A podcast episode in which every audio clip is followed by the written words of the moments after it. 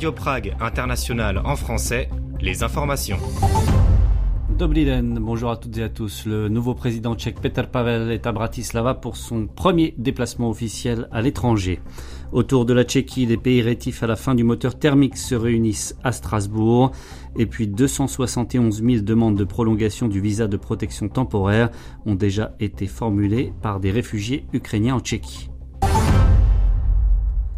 Le nouveau président de la République tchèque, Petr Pavel, est à Bratislava ce lundi pour son premier déplacement officiel qui, comme le veut la tradition, se fait pour chaque chef d'État ou de gouvernement tchèque en Slovaquie. Lors de cette visite en Slovaquie où il est arrivé avec son épouse Eva, Petr Pavel rencontre non seulement la présidente slovaque Zuzana Čaputová, mais aussi le premier ministre Edward Heger et le président du Parlement Boris Kolar. Un hommage devait être rendu à l'un des fondateurs de la Tchécoslovaquie, à la mémoire des victimes du meurtre homophobe de Bratislava et au journaliste Jan Kuciak assassiné avec sa compagne il y a cinq ans. Avec Zuzana Čaputova, le président tchèque prendra également la parole lors d'un débat public. La présidente slovaque a indiqué qu'ils avaient envisagé des déplacements communs à l'étranger, le président tchèque et elle, la présidente slovaque. Donc. Je vous le disais en titre, autour de la Tchéquie, euh, qui a convié une réunion ministérielle spécialisée sur la future norme Euro 7 et les valeurs limites d'émissions du secteur automobile se réunissent d'autres pays ce lundi à Strasbourg avec la Commission européenne. C'est ce qu'a indiqué un porte-parole du ministre allemand des Transports qui y participera volontiers à cette réunion organisée ce lundi peu avant le coup d'envoi d'une session plénière du Parlement européen. La Pologne participera également à la discussion ont indiqué à l'agence France Presse des sources diplomatiques. Selon le site Politico, un représentant de l'Italie est également attendu. Les représentants des différents pays se réuniront à l'invitation du ministre tchèque des Transports Martin Kupka. Ils discuteront des points fondamentaux de la position commune sur la modification de la norme. Outre Euro 7, ils aborderont également l'exception pour l'utilisation de carburants synthétiques pour les nouveaux moteurs à combustion après 2035 et d'autres législations connexes, avait déclaré le porte-parole du ministre tchèque la semaine dernière. 271 000 personnes ayant fui l'Ukraine suite à l'invasion russe de février 2022 ont pour l'instant demandé une prolongation d'un an de leur visa de protection temporaire en Tchéquie, soit donc jusqu'à la fin du mois de mars 2024. C'est ce qu'a fait savoir le ministre de l'Intérieur Vitra Kushan dimanche. Les demandeurs doivent s'inscrire par voie électronique avant la fin du mois de mars pour prolonger leur permis de séjour qui permet à leurs titulaires également d'accéder au marché du travail, à un logement, de bénéficier d'une assurance maladie et pour les enfants d'être scolarisés. Depuis le début de la guerre il y a un an, la Tchéquie a accordé près de 500 000 de ses visas à des personnes originaires d'Ukraine, majoritairement des femmes et des enfants. L'extension de la durée de cette protection doit permettre aux autorités d'obtenir des données plus précises sur le nombre de réfugiés se trouvant effectivement en Tchéquie. Le ministère tchèque de l'Intérieur évalue à 300 000 le nombre de personnes qui ont fui la guerre et sont restées en Tchéquie depuis la fin février 2022. Donc on termine ce bulletin avec un mot sur la météo. Pas terrible en ce moment et euh, de la grisaille qui est annoncée pour le mardi 14 mars également, de la pluie dans la matinée à Prague et dans l'après-midi aussi, avec des maximales comprises entre 10 et 12 degrés dans la capitale tchèque. Dans un instant, la suite du programme de la rédaction francophone de Radio Prague International, c'est juste après ça. Faits et événements en République tchèque.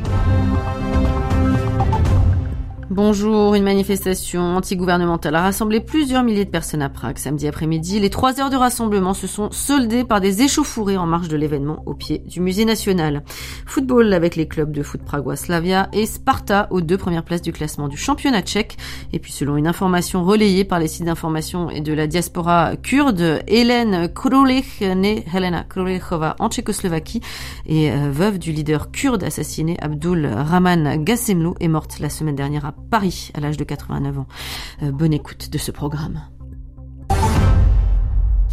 Samedi, une grande manifestation au centre de Prague a rassemblé plusieurs milliers de personnes contre le gouvernement et contre la pauvreté. Comme en septembre dernier, ce rassemblement agrégé en réalité de nombreux opposants à l'aide militaire tchèque à l'Ukraine, dont certains ont été à l'origine d'échauffourées en fin de manifestation. Il y avait beaucoup, beaucoup de drapeaux tchèques tricolores qui flottaient samedi après-midi lors de la manifestation qui a rempli la partie supérieure de la place Venceslas à Prague, mais aussi des pancartes appelant à la paix ou d'autres dénonçant l'Union européenne ou l'OTAN. La manifestation était organisée à l'initiative de Jindřich Reichel à la tête de PRO, Pro, un nouveau parti créé en avril 2022 et qui depuis le début s'est présenté comme opposé à la politique du gouvernement de Peter Fiala, qu'il considère comme asocial, mais opposé aussi au soutien massif accordé par Prague à l'Ukraine depuis que le pays a été attaqué par la Russie. La Tchéquie fait face à des taux d'inflation records depuis un an, notamment en raison de la flambée des prix de l'énergie provoquée par la guerre en Ukraine. En février, le taux d'inflation annuel du pays s'élevait à 16,7% et la manifestation se voulait justement de lutte contre la pauvreté. Le rassemblement de samedi a attiré plusieurs personnalités tchèques qui se sont exprimées sur le podium, parmi lesquelles le chorégraphe Peter Zuska, le réalisateur et scénariste Igor Khaun, l'épidémiologiste Jiří Beran ou encore le médecin et ancien athlète olympique Lukáš Polert qui s'est distingué ces dernières années par ses positions covido-sceptiques. À l'issue de cette manifestation trois heures et à l'appel de certains orateurs, plusieurs centaines de personnes se sont rendues devant le musée national situé tout en haut de la place, là même où une petite contre-manifestation défendait depuis le début de l'après-midi le soutien de la Tchéquie à l'Ukraine. Les participants à la grande manifestation exigeaient le retrait du drapeau ukrainien accroché à la façade du musée depuis l'invasion russe. Plusieurs échauffourées ont eu lieu au pied du bâtiment historique après que les forces de l'ordre ont appelé en vain les manifestants à se disperser.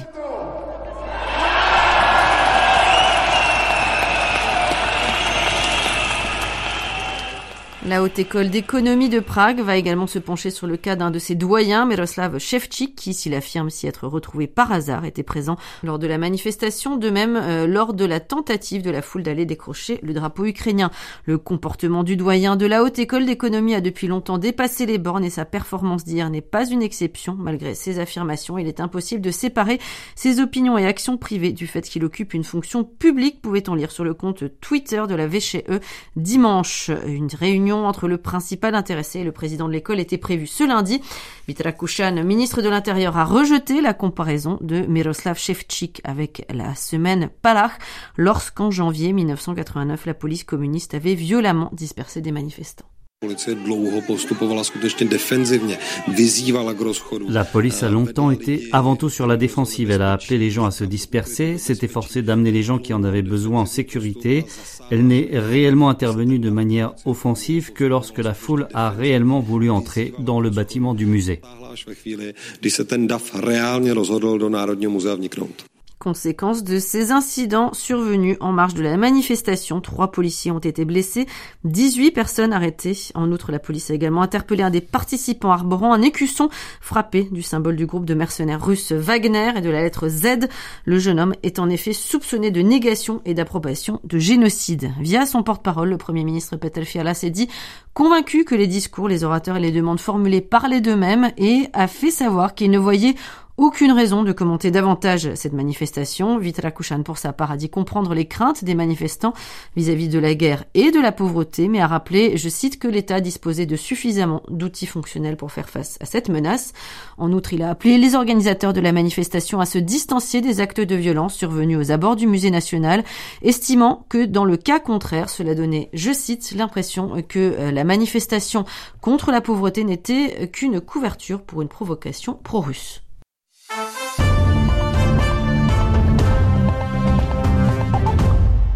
Le Slavia et le Sparta sont aux deux premières places du classement avec seulement deux points d'écart euh, entre les deux clubs euh, et un champion en titre, le Victoria Plzeň, certes battu à Prague samedi, mais toujours à l'affût, juste derrière le duo pragois. À cette journée de la fin de la saison régulière, le suspense dans la lutte pour le titre de champion reste entier dans le championnat de République tchèque de football. Les détails avec Guillaume Narguet. Cela fait quelques années que la Fortuna Liga comprenait le championnat de République tchèque de football n'avait plus été aussi passionnante. La qualité de jeu n'y est pas nécessairement meilleure qu'auparavant, même si le duel au sommet entre le Slavia et Plzeň samedi a tenu ses promesses en termes d'intensité.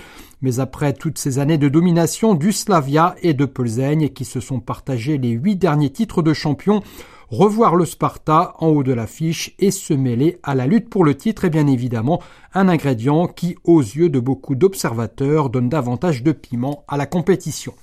En s'imposant samedi après-midi contre le Banik à Ostrava 3 à 0, signant ainsi sa sixième victoire consécutive, le club présidé par le milliardaire Daniel Krzetinski a même occupé le temps de quelques heures le fauteuil de leader, et bien que l'entraîneur danois du Sparta, Brian Priske, se défende d'y prêter une grande attention, ce n'était pas là qu'un détail.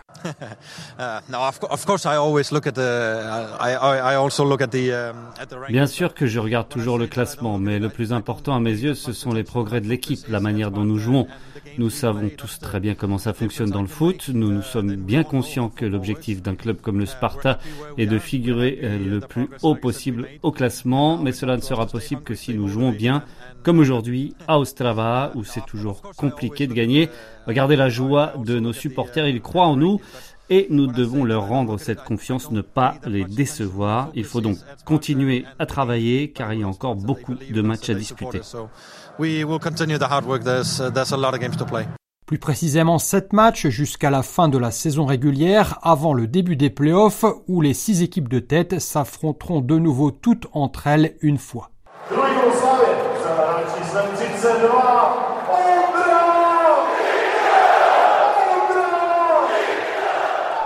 Et grâce à deux buts inscrits en deuxième période, alors qu'il était mené à la mi-temps, le Slavia n'a néanmoins pas laissé longtemps son grand rival du Sparta profiter de son nouveau statut. Dans leur stade d'Eden, une nouvelle fois plein, les Pragois sont finalement parvenus à se défaire du Victoria Plzeň 2 buts à 1 et ce au grand soulagement de leur milieu de terrain, Petr Ševčík, un des meilleurs joueurs de la partie. Très clairement, c'est une victoire qui nous fait le plus grand bien. Cette place de leader, nous voulons la conserver jusqu'au bout. Quand vous êtes devant, vous n'avez pas à vous soucier des résultats des équipes qui vous suivent et à espérer un faux pas des autres. Vous savez que si vous jouez bien et que vous gagnez, vous resterez devant. C'est ce que nous voulions ce soir, en plus de repousser Plzeň à 4 points. Un match nul n'aurait pas été suffisant pour nous et c'est pourquoi nous sommes si heureux d'avoir arraché cette victoire.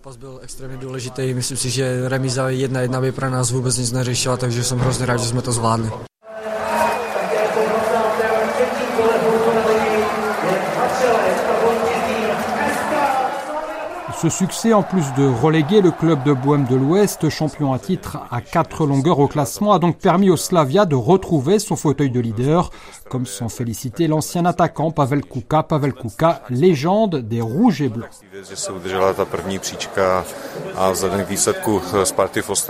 Le plus important est d'avoir conservé la première place et compte tenu du résultat de Sparta à Ostrava, cette victoire a d'autant plus de valeur. Que le Sparta soit de nouveau candidat au titre est une bonne chose. Pour nous aussi, au Slavia, et a démontré la saison dernière et les précédentes qu'il fallait toujours compter sur eux.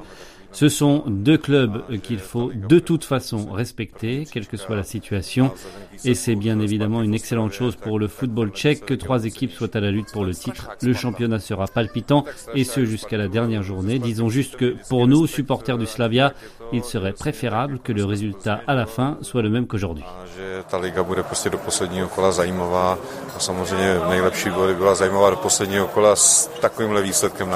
Comprenez avec un Slavia toujours leader et donc de nouveau champion de République tchèque, comme l'espère cet autre supporter du Slavia, pas mécontent toutefois lui non plus de revoir son meilleur ennemi, le Sparta, en haut de l'affiche.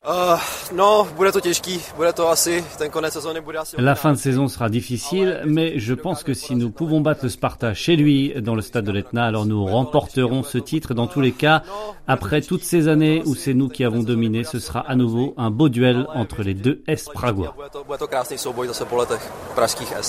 Et déjà très attendu, le derby entre le Sparta et le Slavia justement se tiendra le 15 avril et à trois journées de la fin de la saison régulière. Il vaudra très certainement, plus encore que ces dernières saisons, son pesant d'or.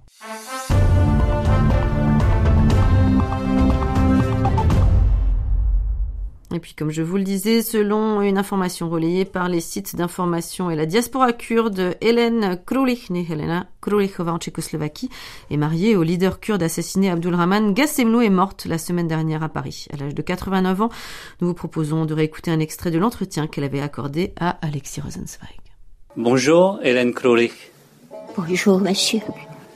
Merci beaucoup de nous recevoir ici, chez vous, dans la banlieue euh, parisienne. C'est un plaisir de vous rencontrer. Ça fait longtemps que vous habitez ici? Oui, depuis 15 euh, ans. Après un, long parcours, euh, il y a exactement 30 ans, vous avez poursuivi l'Autriche en justice pour sa responsabilité dans la non-arrestation des meurtriers de votre mari à Vienne. Où est-ce que c'en est cette histoire, cette affaire, le dossier? Où est-ce qu'il en est? C'est au point mort. Depuis cette heure-là, euh, les Autrichiens ne voulaient pas que l'affaire soit résolue, de même les, les autres États, parce qu'à l'époque, c'était je sais pas combien de temps après la prise des otages. Les, otages de Téhéran? Oui, des otages américains. Beaucoup d'États démocratiques ont cessé de relations avec l'Iran et, à l'époque de ces crimes, ces mêmes nations, États voulaient renouveler les relations avec l'Iran. Donc, le crime a été très bien préparé au niveau du temps parce que les mollahs savaient que les autres États qui, veulent se réconcilier avec l'Iran ne voudront pas que les crimes soient résolus. Vos avocats ont déposé une plainte, mais ça a été refusé, rejeté? Mon avocat Manfred Weidinger, ah bon, parce que je, tout, tout, tout, tout s'était traîné. Le temps passait, rien ne s'est passé. On interrompait l'investigation et tout ça. Alors je me suis dit qu'il fallait maintenant se tourner vers la justice. Maître Weidinger a élaboré l'accusation. Ça a pris assez longtemps de, recevoir le résultat. Et le résultat était nul n'ont pas accepté cette accusation, c'était tout. Et ça s'est terminé là? C'était terminé là. Ils ne m'ont pas adressé le refus. Ils l'ont adressé à Dr. Weidinger. Ils ont demandé 80 000 shillings pour couvrir les dépenses de, de cours. J'étais vraiment, à l'époque, j'étais assez fâchée contre tout. Hein. Mais je leur ai écrit que je, je, je leur payerais rien. Je les ai même accusés en disant que je ne payerais pas un cours qui prenne parti avec un État terroriste. Donc c'était dur, mais je l'ai fait. J'ai dû voyager partout pour parler aux journalistes, pour parler aux représentants, pour leur expliquer pour les, euh, en ce qui concerne les représentants de, de certains pays démocrates, je leur ai demandé de faire pression sur le gouvernement autrichien pour faire vraiment leur devoir. Et en même temps, j'étais partout demandé de parler aux journalistes. C'est ce que je faisais. Et ça m'a pris très longtemps donc, euh, c'était mon, si vous voulez, c'était ma façon d'accepter le deuil. Tu veux pas rester ici C'est gentil, mais j'ai un avion pour Vienne. D'accord. Merci. Principal dirigeant des autonomistes kurdes, Abdelrahman Gassemlou, assassiné à Vienne. Il était en réunion dans un appartement avec trois membres de son parti lorsque des hommes ont fait irruption et ont tiré sur eux à bout portant.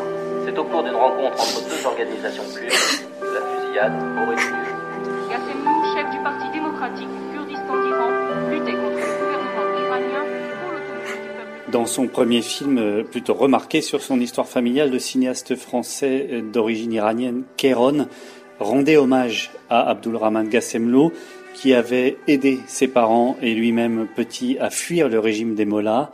J'ai lu quelque part que vous aviez dit à votre mari de ne pas se rendre à Vienne ce jour-là. Je l'ai même écrit dans mon livre. C'était un fait que la dernière fois que je l'ai vu, un jour avant son départ à Vienne, quand seulement à ce moment-là, il m'a dit où il partait. à cause de quoi il partait. Et moi qui ai été élevé dans un pays où la religion était strictement séparée de l'État, je savais que la religion était vraiment, comment dirais-je, pas la religion, mais les représentants de, la religion.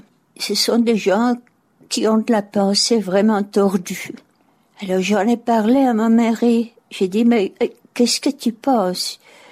C'est maintenant qu'il était convaincu que maintenant, après la mort de Khomeini, les Iraniens voulaient vraiment régler le problème kurde.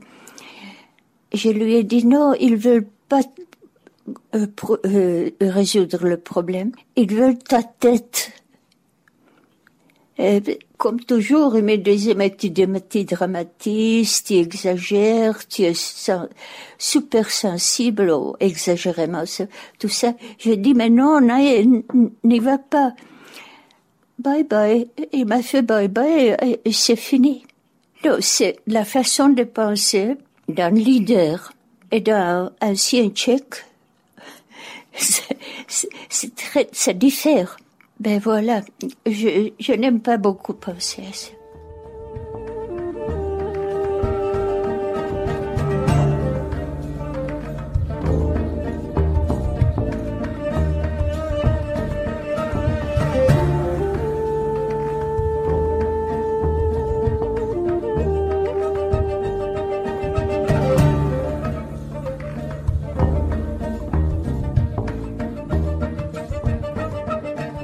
Vous étiez marié, vous parlez de religion, vous-même, même si lui était le fils d'une assyrienne chrétienne et d'un musulman sunnite, vous avez dû vous convertir symboliquement pour vous marier, vous vous souvenez?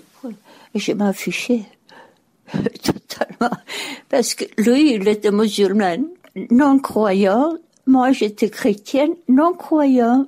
Donc, euh, ben, qu'est-ce que vous voulez qu'on fasse si c'est la condition de deux jeunes amoureux? Ben, C'est pas grave. Hein. Qui étaient vos témoins à l'ambassade d'Iran à Prague? Il y avait deux, je pense c'était le clerc de, de l'ambassade et monsieur le euh, ambassadeur. Je comprenais rien. J'avais 18 ans. Ils parlaient entre eux. Après, euh, c'était fini, on s'en allait. C'était au mois de mai, deux mois après, j'étais à Seine.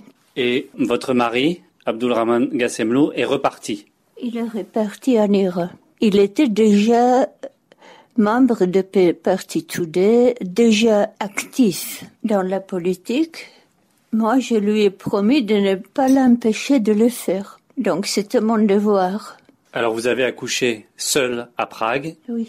Puis, vous êtes arrivé à Téhéran en 1953. Comment a été le passage de la Prague des années très sombres du début des années 50 à la Téhéran de 1953 C'était comment la transition? Mais c'était c'était extraordinaire parce que à Prague les rues étaient sombres, les gens étaient pas souriants, tout était un peu triste.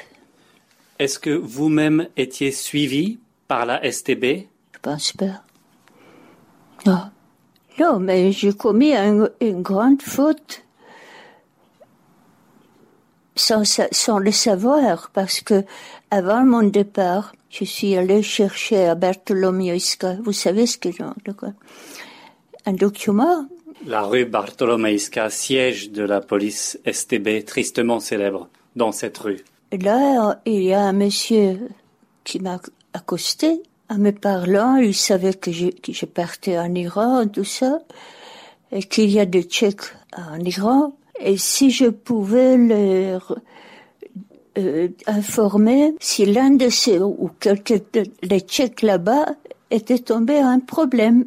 Alors je me disais mais bien sûr, oui, pourquoi pourquoi je, je ne pas leur dire qu'il y a un Tchèque qui a besoin d'aide hein?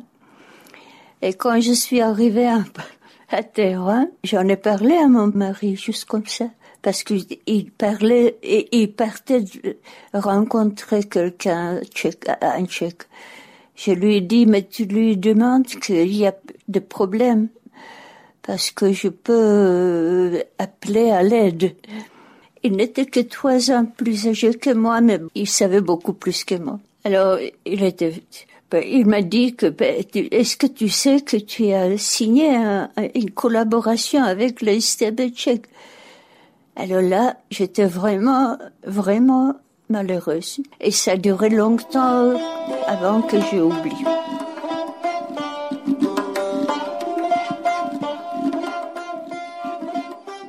La vie à Téhéran était comment pour vous euh, avec un, un enfant?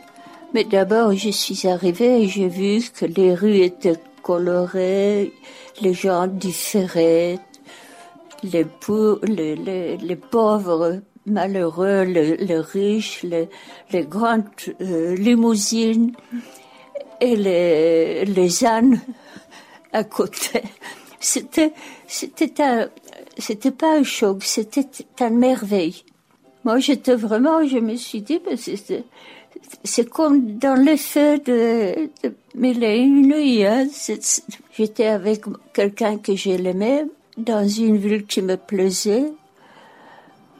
Ben, j'étais pas mécontente du tout. Hein. Est-ce que vous avez appris la langue rapidement? Le début, oui. Vous savez, quand vous, apprenez l'anglais, ça fait vite. Mais quand vous voulez entrer dans les détails, dans les nuances, ça devient difficile je l'ai appris assez bien, mais j'ai toujours des, des lacunes. Des lacunes? Ouais.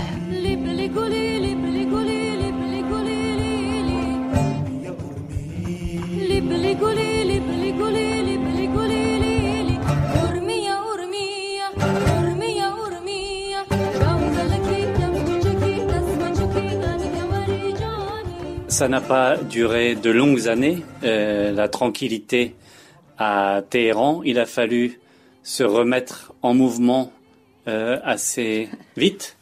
De Téhéran, on est allé euh, après quelques mois. Euh, je suis restée à Téhéran. Là, j'ai appris un peu le, le persan. Après, on est allé visiter la famille.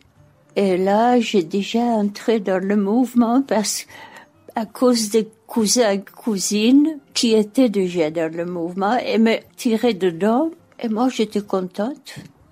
J'étais une combattante, vraiment une combattante depuis, depuis, sans connaître quoi que ce soit, si vous voulez, je voulais me combattre. Alors, qu'est-ce que vous faisiez? Quel était votre rôle? Je faisais la. Comment ça s'appelle? Ritka. Euh, la garde? La garde. Euh, il inscrivait les, les slogans dans le, dans le mur et j'étais juste sur le coin. De ah, vous faisiez le guet? Le guet, d'accord. Et ben, il allait au rendez-vous et moi j'étais dans le groupe pour que la police me voie. Un étranger, c'est pas important. Hein. c'est comme ça, mais ça n'a pas duré longtemps que que la vie en clandestinité a commencé en province ou toujours dans la capitale? La famille, elle habite à Rezaïe, Urmia. Donc, euh, c'est assez loin de Téhéran. C'était c'était une petite ville à l'époque, mais une ville qui m'a plaisait beaucoup. Parce qu'il y avait toutes les nationalités, toutes les, religions qui cohabitaient bien ensemble, tout ça. Donc, euh, j'aimais bien. Mais euh, après, il y, a, eu une dépêche que euh, mon mari, qui était absent, comme toujours, qu'il ne devait pas rentrer en ville parce que la police attendait. Donc j'ai dû faire de façon d'aller à Tabriz, de le contacter, de l'empêcher de rentrer à Réseille.